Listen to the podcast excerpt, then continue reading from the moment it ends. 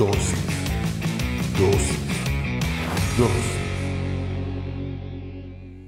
Bienvenidos sean una vez más a Dosis. Hoy hablaremos sobre amigos. Para eso vamos a leer Proverbios 18:24. Hay amigos que llevan a la ruina y hay amigos más fieles que un hermano. Cierra tus ojos, vamos a orar. Señor, te damos gracias por el privilegio que nos das de aprender en pequeñas dosis de tu palabra. Te pedimos que hables a nuestra vida, a nuestra mente, a nuestro corazón, que nos permitas comprender a cabalidad todo lo que nos quieres enseñar en esta dosis, pero sobre todo que lo que hoy aprendamos lo podamos llevar a la práctica en nuestra vida diaria. En el nombre poderoso de Jesucristo. Amén y amén. Como te digo, hoy en dosis vamos a hablar sobre amigos. Y para nadie es un secreto que los amigos son una parte muy importante de nuestras vidas. Para nadie es un secreto que necesitamos amigos en la vida y que muchas veces llenan partes de nosotros que nos hacen sentir vivos, nos hacen sentir amados, nos hacen sentir queridos, nos desafían a ser mejores, nos permiten disfrutar de un montón de cosas que de no tener amigos no podríamos disfrutarlo. Seríamos personas totalmente solitarias que no tendríamos ese plus que nos dan los amigos. Basado en este concepto, quiero dejar en claro que no nos oponemos a que tengamos amigos. Para nada. Y cualquier religioso, cristiano o como se llame que te diga que tener amigos es malo, es una persona que no ha aprendido a disfrutar de la amistad.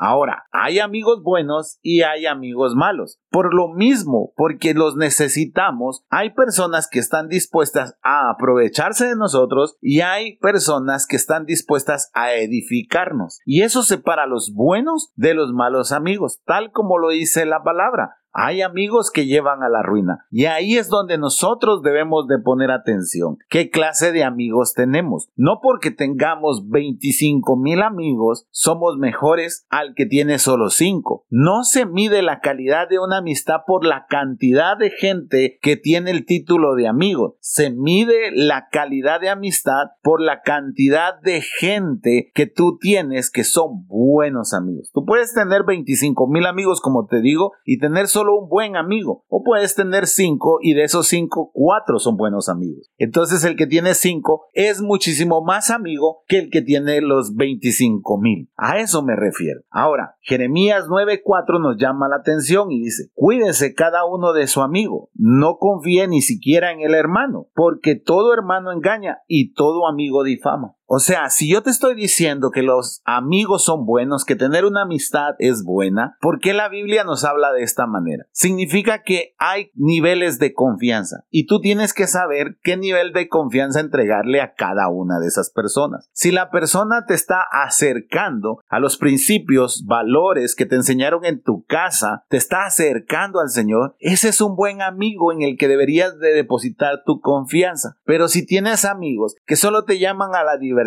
al desenfreno, al libertinaje, a los vicios y alejarte de todos aquellos principios que te incluyeron en tu casa, esos amigos deberíamos de examinarlos con lupa y darles un acceso menos de confianza, porque tarde o temprano nos van a llevar a la ruina, como lo que leímos al principio. Tarde o temprano van a competir con Dios por tu atención y ahí tenemos un problema. Ahí perdemos el balance como cristianos, porque ningún amigo, bien, ningún amigo debería de competir con Dios. Dios debe ser el primer lugar si tú eres cristiano. Después está tu familia y después estarían tus amigos. Como también ningún amigo debería de competir contra tus padres o debería de competir contra los principios que tus padres te heredaron, porque entonces ahí también tenemos un problema. Pero sigan, Proverbios 22, 24. No te hagas amigo de gente violenta, ni te juntes con los iracundos. Hay amigos que nos van a generar que nosotros seamos violentos. Mi mamá tiene una frase y ahora te la comparto. Quien se junta con lobos aprende a aullar. Entonces quien se junta con violentos termina siendo violento. ¿Qué vas a hacer el día que veas a esos amigos violentos que tienes pelear en la calle? Seguramente tú también vas a terminar metido en la pelea. Posiblemente de primero vas a tratar de separar a tus amigos porque les están haciendo daño. Pero en el momento cuando tú sientas vas a terminar metido en la pelea y vas a terminar metido en un problema a causa de tu amigo. Y tienes que recordar, como nuevamente te lo digo, lo primero que leímos, hay amigos que llevan a la ruina. ¿Qué pasa con esas personas que no son violentas pero son chismosas? Son violentas con su lengua, no físicamente sino con su lengua. Entonces si tú estás con chismosos, tarde o temprano vas a terminar siendo un chismoso y se cumple lo segundo que leímos aquellos amigos que difaman. ¿Por qué? Porque cuando tú difamas es que estás dando un chisme, porque no es algo real. Y cuando tú sientes ya hablaste mal de alguien, porque tu círculo de amigos habla de esa manera. Tú vas a terminar convirtiéndote o convirtiendo, mejor dicho, en una influencia tu círculo de amigos. Por eso te decía, tus mejores amigos deberían de ser aquellos que te acercan a lo que tus padres te inculcaron, a lo que tus padres te enseñaron, a tus valores morales y por supuesto aquellos que te acerquen a Dios. Pero sabes, hoy en día, desafortunadamente, no catalogamos a nuestros amigos así, porque hoy buscamos amigos por conveniencia. A mí cuando estaba en la universidad me enojaba cuando entraba el catedrático, el ingeniero, el licenciado y decía, vamos a hacer grupos por afinidad. Me molestaba en gran manera y ¿sabes por qué? Porque por afinidad se entiende hacer grupos con aquellos que nos sintiéramos bien, no precisamente con los que trabajaran mejor. Interesante, ¿verdad? Tú ibas a hacer equipo con aquellos que te sentías bien, pero posiblemente tú ibas a terminar haciendo todo el trabajo, en lugar de hacer grupo con aquel que estudiaba, con aquel que se dedicaba, con aquel que era aplicado. Pues así es la vida hoy en día. Preferimos amigos que nos dicen lo que queremos oír que aquellos que nos desafían a ser mejores. Aquellos que están todo el tiempo tirándote piropos, amigos por siempre, tú y yo juntos hasta el final, el mundo puede estar contra nosotros, pero nuestra amistad es eterna. Todos esos que hablan así no son buenos amigos. Y tú te vas a sentir ofendido por lo que estoy diciendo. Y tal vez por eso durante dos años no he hablado de este tema, porque sé que no es muy bien recibido esto que estoy diciendo, pero es verdad. Porque aquel amigo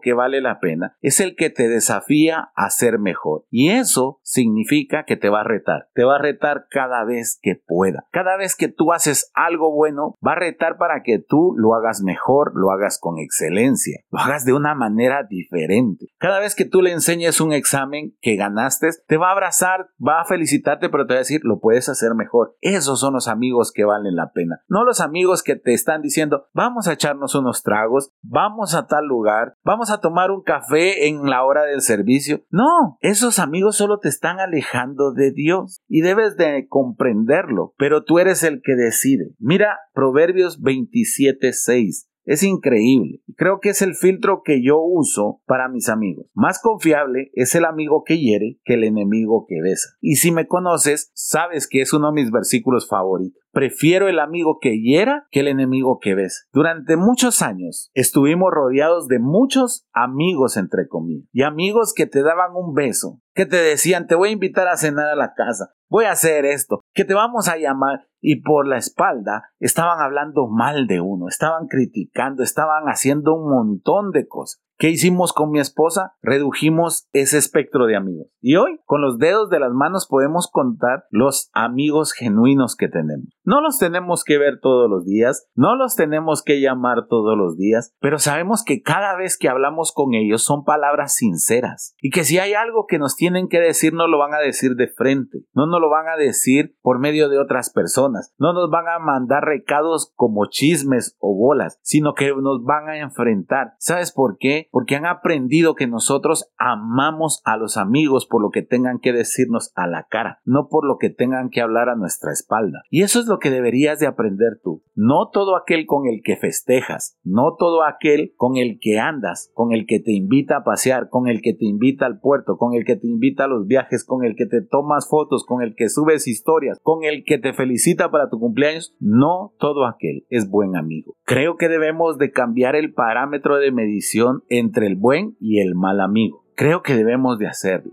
Debemos de comenzar a valorar la sinceridad por arriba del confort que podemos sentir con esa persona. Posiblemente yo me divierto con algunas personas que conozco muchísimo más que con mis verdaderos amigos, pero cuando estoy con mis verdaderos amigos me conforta, me siento apoyado y me siento una mejor persona. Respetan lo que yo pienso y respetan a los míos, que eso es muy importante. Aquel amigo que llega y que inmediatamente te quiere separar de la gente que te hace bien, cuidado. toma cartas en el asunto. Ese no es un buen amigo. Por eso te decía, un buen amigo es aquel que honra a tus padres, respetando tus principios y tus valores, el que honra al Señor, respetando tu relación con Dios. Un mal amigo es el que va a llegar a atacar de inicio a tu familia, a tu esposa, a tus hijos, a tu esposo, a tus padres. Ese es un mal amigo. Ese es aquel que va a llegar a separar. Porque todo mal amigo lo que quiere es crear división. Eso es lo que hacen los malos amigos. Ahora, la decisión es tuya. Porque yo no te voy a pasar un examen para que tú me digas, a ver, ¿este es buen amigo o es un mal amigo? Y tampoco espero que me preguntes, ¿este es un buen amigo o este es un mal amigo? No, primero porque yo no tengo nada que ver contigo. Segundo, porque no tienes la obligación de hacerlo. Y tercero,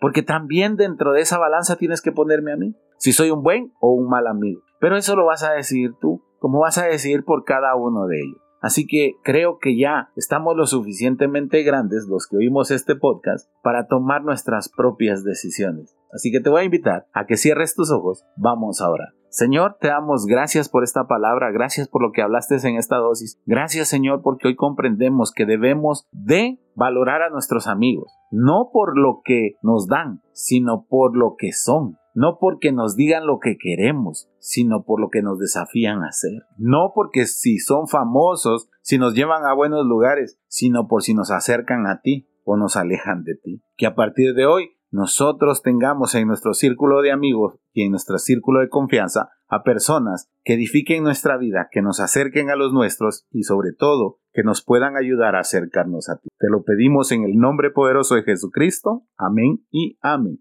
Espero que esta dosis haya sido de bendición para tu vida. Si es así, compártela en tus redes sociales. Recuerda, todos los domingos nos reunimos a partir de las 9 de la mañana en la sala número 3 de los cines de Tical Futura. Será un placer recibirte a ti y a tus amigos con los brazos abiertos. Que Dios te bendiga.